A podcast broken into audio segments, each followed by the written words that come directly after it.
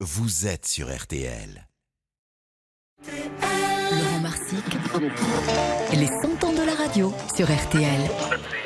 Et ce matin, la révolution Ménie Grégoire. Elle aura été la première à confesser les auditrices en direct à la radio. Avec elle, RTL fait avancer la société, bouscule les conventions. Pour la première fois, on parle de sexe et d'orgasme féminin à la radio. Plongé dans les archives, signé Laurent Marsic. La collaboration de Ménie Grégoire avec RTL débute d'abord par une longue négociation. Nous sommes en 1967. Ménie Grégoire collabore régulièrement avec un journal féminin où elle répond au courrier de lectrices. Elle est surtout très engagée, membre du comité de liaison des associations féminines, experte au Conseil national du travail féminin. Mais quand RTL la contacte, elle hésite à répondre positivement à cette invitation. Après plusieurs mois de négociations, elle accepte de faire un essai derrière le micro. Elle vient avec une lettre reçue à son journal, lettre d'une femme, dans laquelle l'auditrice parlait de sexualité. Alors je vous commence donc par ma première lettre sur la tendresse et bien entendu c'est une lettre de femme. L'effet est immédiat et dans les jours qui suivent, le courrier afflue à RTL.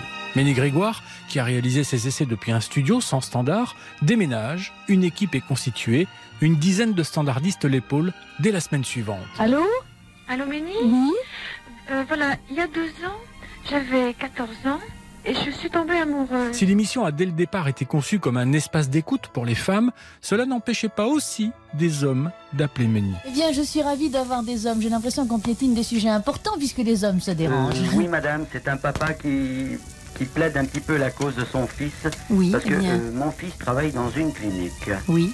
Et dans cette clinique, il a connu une femme mariée qui est maman d'une fillette de 8 ans et Oui. qui a 17 ans de plus que lui. L'émission se déroulait toujours selon le même canevas. Une première partie consacrée à la lecture d'une lettre, un conseil, une analyse de Ménie Grégoire, puis en deuxième partie, un dialogue au téléphone avec les auditrices. On me dit que j'ai un coup de téléphone très urgent. Euh, je crois qu'il faut que je le prenne maintenant. Alors je le prends tout de suite. Allô Allô Allô, oui, bonjour. Bonjour Oui. madame. Euh, Mon intention première était de me suicider aujourd'hui. Vous vous suicidez aujourd'hui. Pourquoi Parce que je suis enceinte encore. Parce que vous êtes enceinte Oui. Vous êtes mariée, pas mariée Je suis, je suis mariée, mais j'ai un petit enfant qui a deux ans et qui a un an.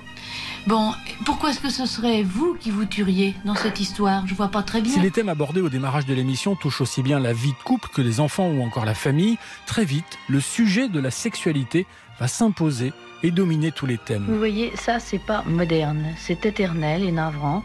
Il ne s'agit pas du tout de la jeunesse moderne d'aujourd'hui qui se tient mal, comme on dit. C'est un accident. C'est une enfant qui attend un enfant. Une émission va faire couler beaucoup d'encre. Nous sommes le 10 mars 1971. Titre de l'émission L'homosexualité, ce douloureux problème. Le débat, organisé par Meunier Grégoire, va tourner à l'émeute dans la salle Playel, envahie par des militants gays et lesbiens, en total désaccord avec le ton de l'émission où intervenaient des autorités dites morales, comme des prêtres et des psychanalystes. Comme prêtre, euh, je rejoins tout ce qui a été dit quand on a parlé de la souffrance. On ne peut pas être insensible. plus de votre souffrance. Oui, ah, écoutez, alors là, je dis qu'il y a une chose tout à fait extraordinaire qui se passe, puisque euh, la foule a envahi la tribune. Cet incident n'empêchera pas l'animatrice de poursuivre son œuvre à l'écoute des auditrices. Plus de 200 000 lettres reçues en 14 ans de carrière à RTL. Ménie Grégoire a été la première à libérer la parole des femmes à la radio. Elle a ouvert la voie à d'autres femmes qui aujourd'hui sont à l'écoute des autres, comme sur RTL, avec Caroline Dublanche, chaque soir de la semaine. Miss Meni, bonjour. Vous m'appelez, vous m'écrivez depuis deux ans et je vous écoute tous les jours. Ménie Grégoire, formidable plongée ce matin encore dans les archives de la radio grâce à Laurent Marsic. Vous pouvez retrouver chaque épisode sur notre application RTL. Vous êtes bien sur RTL. On poursuit ensemble les petits matins jusqu'à 7h. L'équipe est là. Nous sommes en direct. Détendez-vous.